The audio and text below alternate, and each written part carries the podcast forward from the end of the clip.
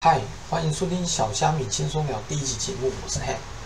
今天要来跟着带大家聊《电狱判客：边缘行者》和《台北女子图鉴》这两部影集。不知道大家最近有没有空看剧哦？毕竟台股最近半年各种下杀，大环境呃情况也蛮不好。有时候其实你多做反而是多赔啊，常常看到反弹想要追，跌了跌了卖掉还想补回来，呃一顿操作猛落之下，结果认真去算没有多赚。自己看着反而还想笑，呃，嗯，回到正题哦，呃，《电狱判客》这部动画，我不知道你们知不知道，就是我自己也是在 PDD 西架版上面去看到人家在那边发心得啊，然后才去有好有兴趣去看查了一下这样子，结果我一查才知道，在它豆瓣上有竟然有八点多分，然后现在好像上面是写到九分了，这个评分已经算。真的是蛮好的。那 IMDB 目前的话，它评分是八点四，呃，真的比我想象中都高太多了。我自己本来稍微看一下它的影评介绍，是没有预期可以这么好。呃，这边可能给一些看剧还不熟的观众说明一下，IMDB 跟豆瓣它其实都是剧评的网站，上面你可以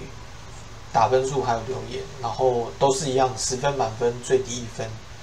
不能给那种零点五的哦，零点几看到的那些的数字都是平均下来。我自己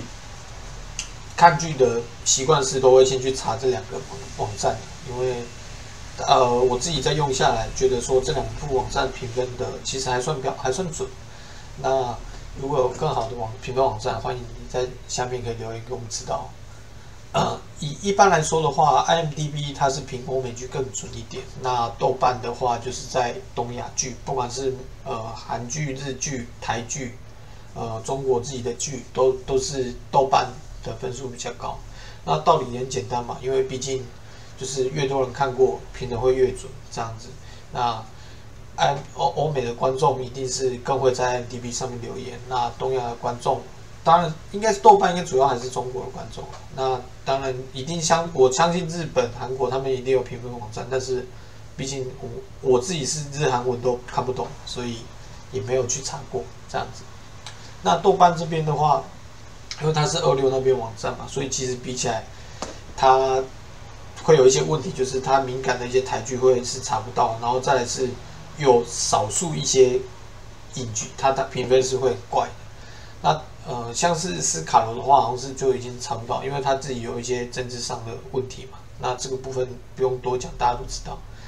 那但是呃，我们我觉得蛮可惜，在台湾其实没有一种没有一个网站是真的像这种感觉的，就是评分，大家都会上去评分，然后评的也蛮准的这种网站，我其实蛮可惜，真的。那有时候其实我会想说，那因为 Netflix 上面其实蛮多的。呃，欧美剧嘛，那其实他可以找 IMDB 整合一下。那我们我们去看剧的时候，就不用看说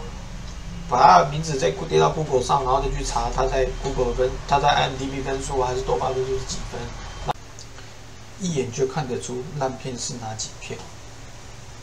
这次之所以把《台北女子图鉴》跟呃《地狱判客：边缘行者》这两部拿出来比较。除了因为两部刚好就是都是最近引发热络呃热烈讨论的影集之外啊，主要还是以想一部传统王道然后四平八稳的作品，然后用来比对《台北女子图鉴》这部比较现代化的作品嘛。呃，看他他到底是犯了哪些错？呃，又呃综合来看的话，因为《边缘行者》，我认为他是在。呃，他在 m d b 拿的是八点四分其实蛮符合对这部作品的评价。我自己也呃对这这部作品的也是差不呃差不多这个感觉这样子。他这一部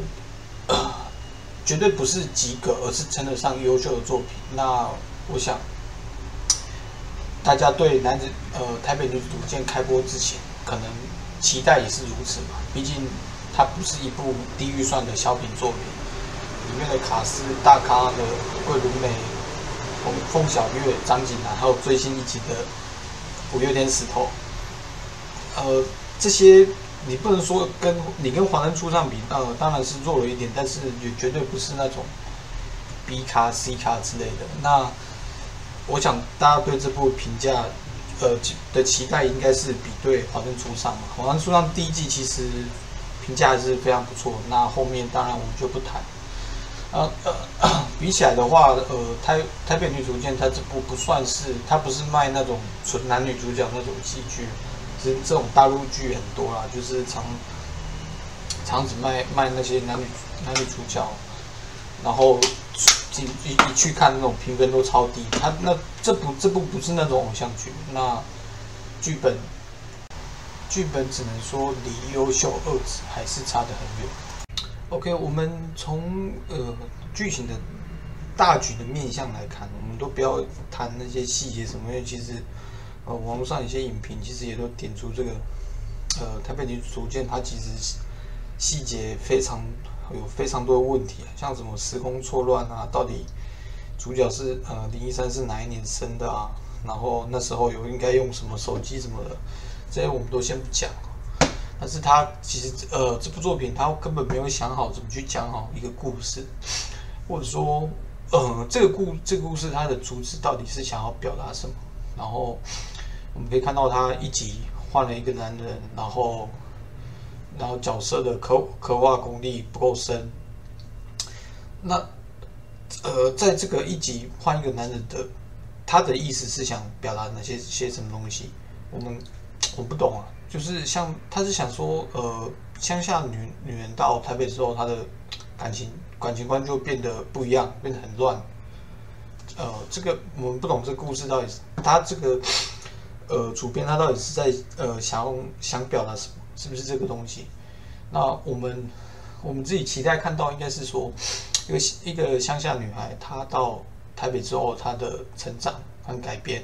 他毕竟是到呃，跟他一直很像我们的都市里嘛。那他这个影集还有个很大问题，就是他一集跟一集之间常会有一种让人家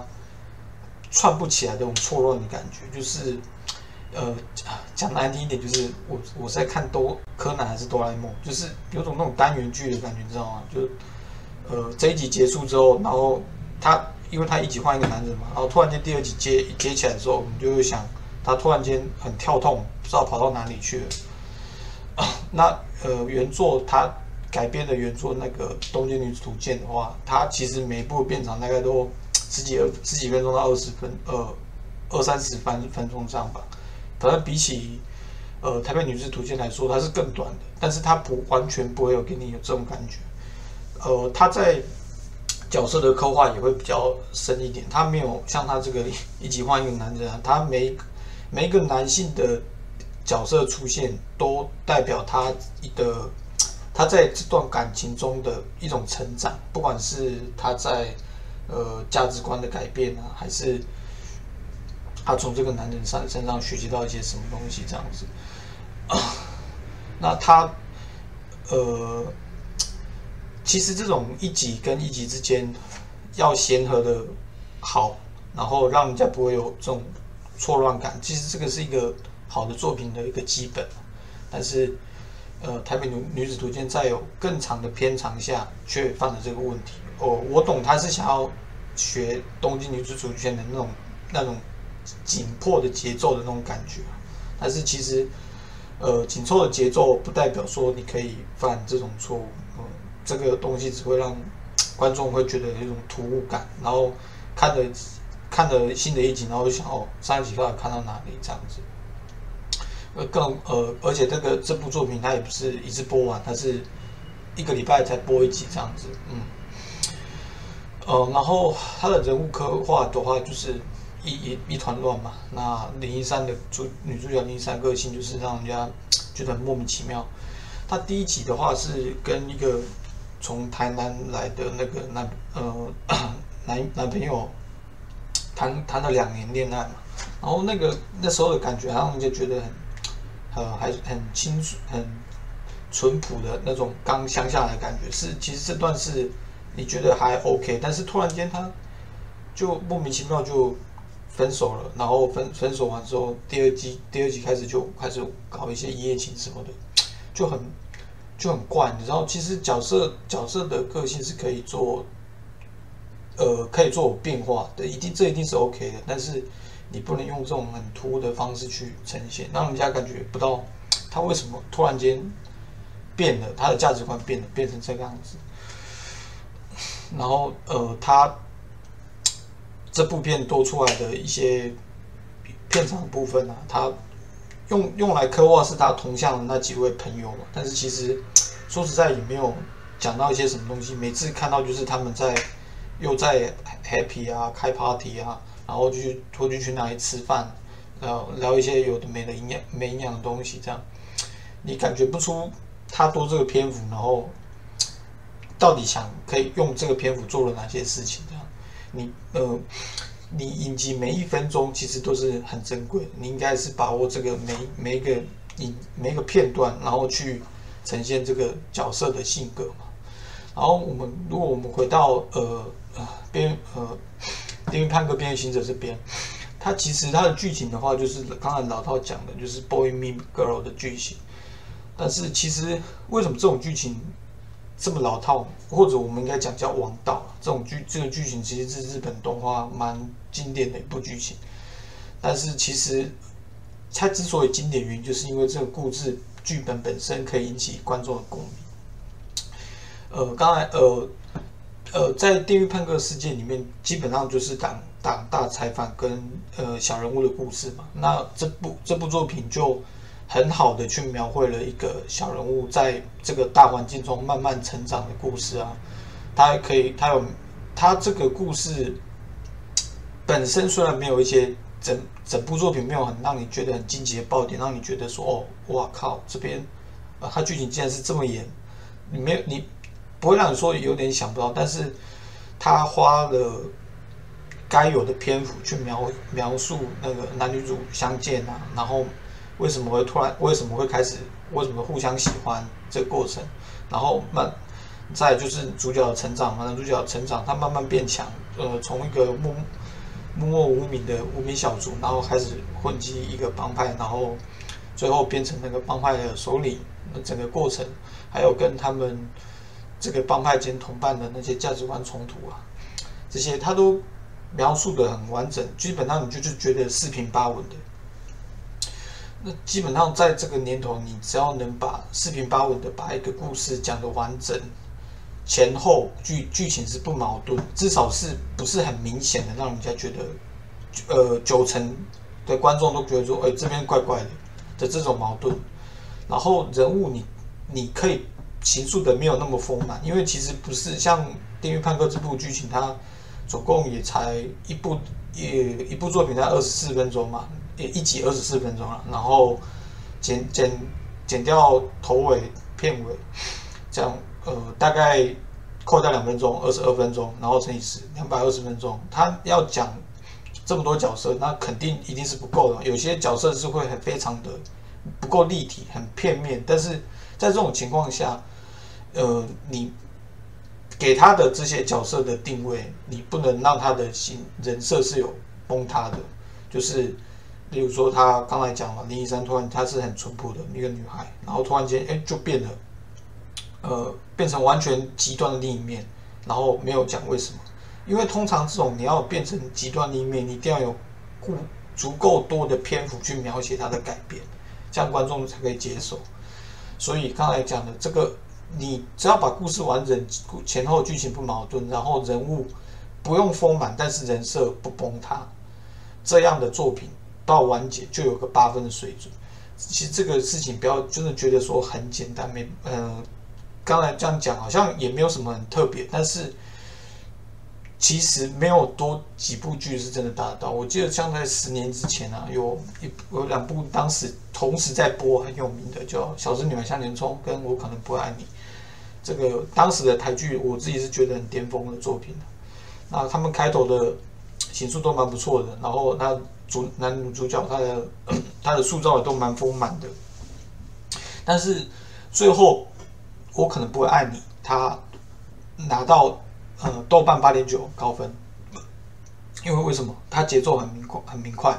他跟开从片头呃从开头到结尾，他的节奏都是很固呃很固定的，他没有明显说脱台前是干嘛，所以他十三集完结之后拿到八点九分。那相反的小资女孩拖泥带水，呃，你可以感觉到他前几集就是，甚至是可能是会换编，我感觉有换编剧之类的。他前几集他没有，呃，他整部作品没有做到人设崩塌的感觉，但是你很明显看到后面的集数就剧情进展的很缓慢啊，然后开始一些无聊的日常什么的。很明显，他就是可能哦收视，因为他当时收视率很好嘛，那他就想要把延续下去，然后就开始延伸他的一些呃不不相关的的剧情，让他好像我记得最后好像是二十五二十五集吧，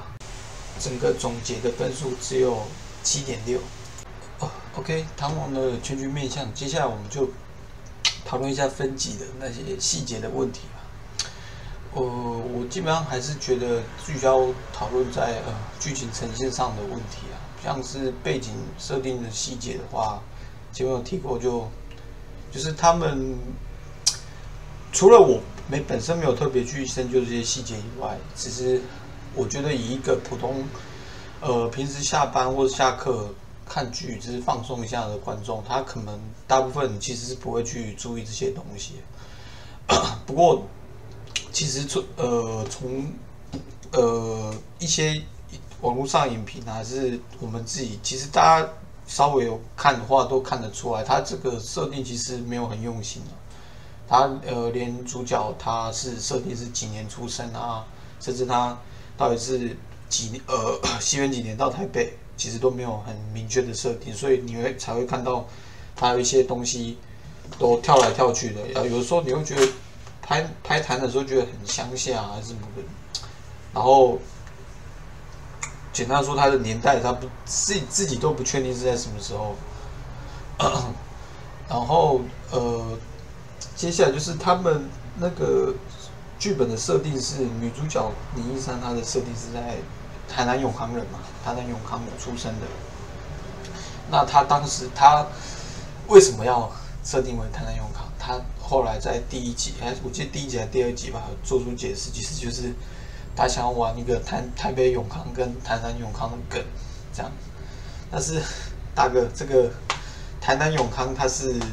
怎么说也是呃，在县市合并后，它是一个区；在县市合并之前，它是乡镇市的一种市。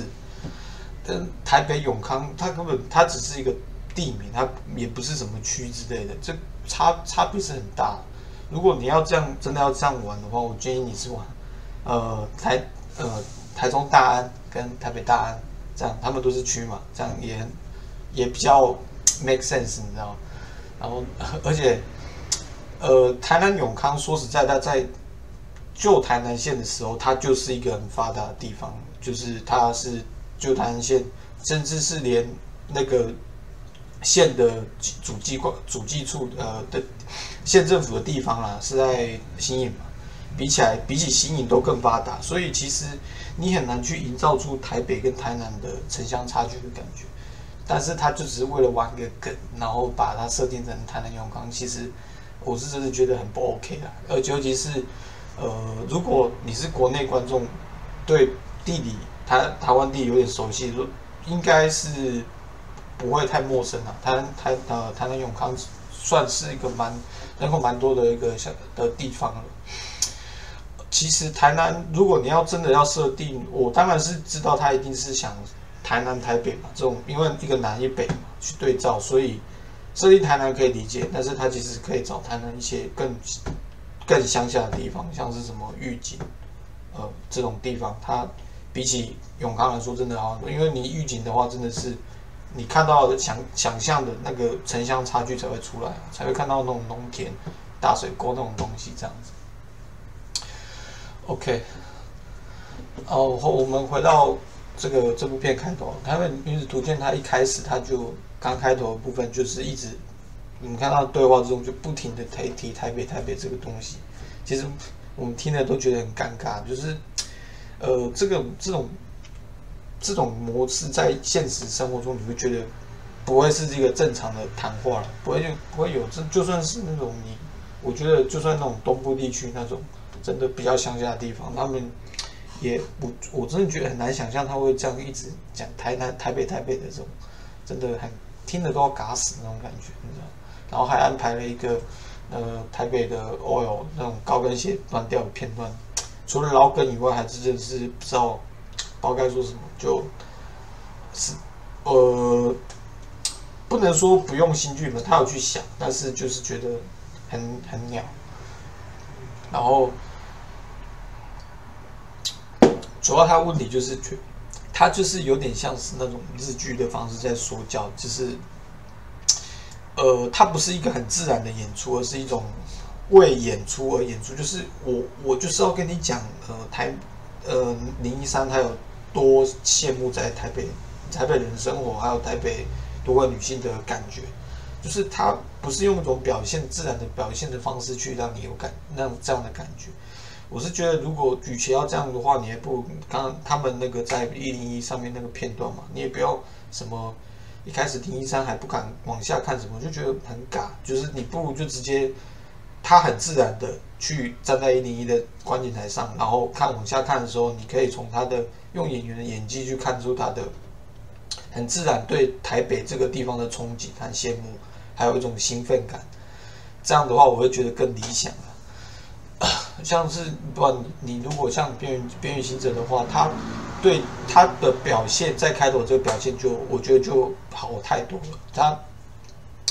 呃，他刚才一开始有讲了，就是边缘行者在他是个赛博朋克世界，所以一定是很多高科技那种低科，然后低品质生活这种感觉。他就是在一种类似贫民窟的那种感觉嘛。他他他在呃，虽然他也是是短，他是他的片长甚至比。台北女子图鉴还短，但是他利用了每一分每一秒，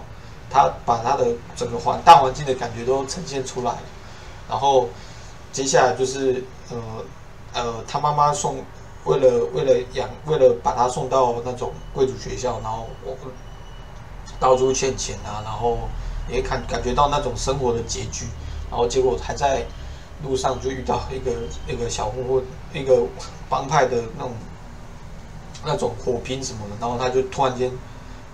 被波及，然后就受伤了。你就觉得他他的剧情表现上会觉得说他是比较合理的。然后接下来是因为他没有医疗费，然后去世了。这个呃，虽然说你会觉得说他的铺陈是不够多，他的对他妈妈的描述也没有没有很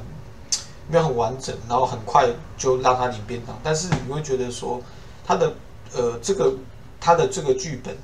虽然有点突兀，但是在这个世界观是合理的。但是如果我是觉得啊，如果你让这个人妈妈这个丸子的角色更丰富一点，更呈现他的母爱，还是他为了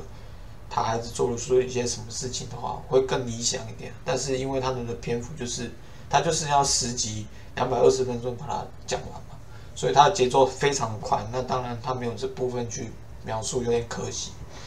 然后我们回到这个女子图鉴，她除了刚才讲的以外，她让人还有一个很吐想吐槽的点，就是她在很多莫太莫名的地方想要呈凸显出台北跟台南的不同，然后就是用一些用一些那个戏剧的呃剧本的表现的效果，就是让我记得有有那个什么小三的情节嘛，然后还有什么。二老板的二子老板，其实其实说说真的，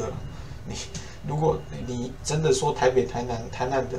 我觉得二老板应该是更多一点，因为台北、台南的人更，呃，老板更不 care 劳基法，那台北这个部分劳工局是抓很严的。如果你真的硬要讲的话，但是他就是为了戏剧效果，把他表现就很很丑恶、很无知的感觉这样子。那如果我们我们是。生活在台湾，那当然会觉得说这个部分很 很怪，呃，很不合理。那甚至你就会看起来像在侮辱我们智商的感觉。那这部分就是表现的，就是呃非常不理想。那在呃第二集，其实我觉得它第二集是我前面看五集嘛，我觉得第二集是最好最理想。它整个剧情，我觉得称得上四平八稳。他把第二集是在主要在描绘他跟那个同乡男朋友的故事嘛，呃。他之间的冲突啊，然后跟他遇到一些呃，他在台南认识的一些同乡的这些感觉都有表现出来，就是他们在价值观确实已经开始有点不一样的这种感觉，然后，然后他男他男朋友很爱她，这个过程也都有表现出来这样子，但是偏偏在这最后却搞了一个情绪分手，很就突然间很莫名其妙，他那个呃片尾曲响起，然后突然间他就说他在思考说哦是不是这个是他的生活，然后突然间就分手，你就觉得呃莫名其妙之外，你会觉得呃没有。呃，你以一部戏剧来说，在这个地方是一个你铺陈那么久，花那么多时间讲两者之间恋爱的过程，那突然间用这种很烂尾的方式去结束两段人的感情，不是很可惜吗？为什么要用这种这种方式去结束呢？我我我不我不懂啊，就是我觉得这部分可以有更好的方式去结，你可以甚至你搞那种很老梗什么。什么下下雨天，然后两个人那个男女主角痛哭说跟他要分手之类的，有的没。我觉得其实这些就算那种有点这种狗血剧情，我觉得都比这种什么简讯分手更更好。这种你这种模式唯一可以解解释的方式就是，呃，你剧情很赶，所以你没有办法在这篇幅在花篇幅在这个上面。但是其实你这个剧情很赶，从头到尾都是为了你，就是就是自己。想要说一起换一个男人的原因，要不然其实像呃《台东京女子图鉴》，他他没有一集就换一个，他把他跟一开始呃一样那个第一任那个同乡的男友描绘也好几也是好几集，然后整个过程是呃你会觉得他分手是很比较呃比较合理的，而不是像这种这种感觉。哦，反正哦。你会觉得很莫名其妙，然后《东京女子初见》她换男朋友是，你会觉得她在换的过程，她每一份每一个每一份感情，每段感情，它其实是都有它的意义。你会觉得她她这个她的女主角的成长，但是在《台北女子初见》你感觉不到这东西。你会觉得第一个，除了你你根本除了我说真的，我看五集，我除了第一集这个呃第一个这个同乡男友的印象比较深刻，其他几个都。一下就过去，一下就过去，你会觉得，嗯，很莫名其妙。然后他就突然间又开始搞，呃，有一次什么一夜情的这些，其实你都 你又不知道说这个女主角林一山她到底想要什么。你可能这也是剧组他想要表现，就是他有种来到都市之后有点迷茫的感觉。但其实这个我只能说，这个确实是一种呈现方式，但是这个是一个很糟糕的表的展现模式，因为这种。会让观众觉得烦躁，因为其实大家都是在看剧的时候，不会是喜欢看这种我像个无头苍蝇这种。你可以这种角色可以是配角，但是不可以是主角。你会让观众对林山是一种很负面的观感，你会觉得，呃，他到底凭什么这样？那其实这种其实主角有负面有负面观感来的是。绝对是可以的，因为其实，呃，像呃《死亡笔记本》的夜神月啊，他是第一男主角，他甚至是第这个主这个作品里面最大的反派。但是你会觉得，因为他做每件事，他都是有他的自己目的，他有自己的想法，他有自己崇高的理想。那你可以理解说他为什么要这么做，所以，呃，所以你能接受这个角色，他是不，呃，现在也也也已经也不流行那种。纯非黑即白的角色，你角色有更多的面向，其实是很好的。甚至是像《冰与火》的 Jamie，他一样都是他一开始很呃是一个纯粹的感觉，表现出来是纯粹恶人嘛，还摔那个儿童什么的。就但是从慢慢剧情的推展，他你会觉得他有善的一面，也有恶的一面。但是你会觉得再回到台北女主角，你会觉得林一山就是你感觉不到他的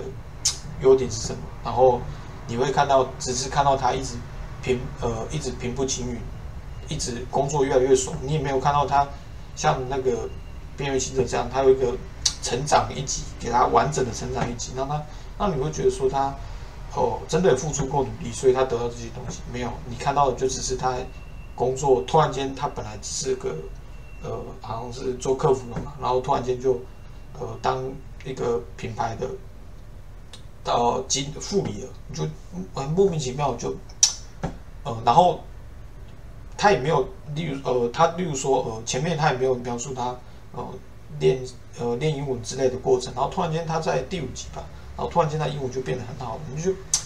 很很怪，你知道就他都一直没有描述这个角色成长的过程，我觉得这是很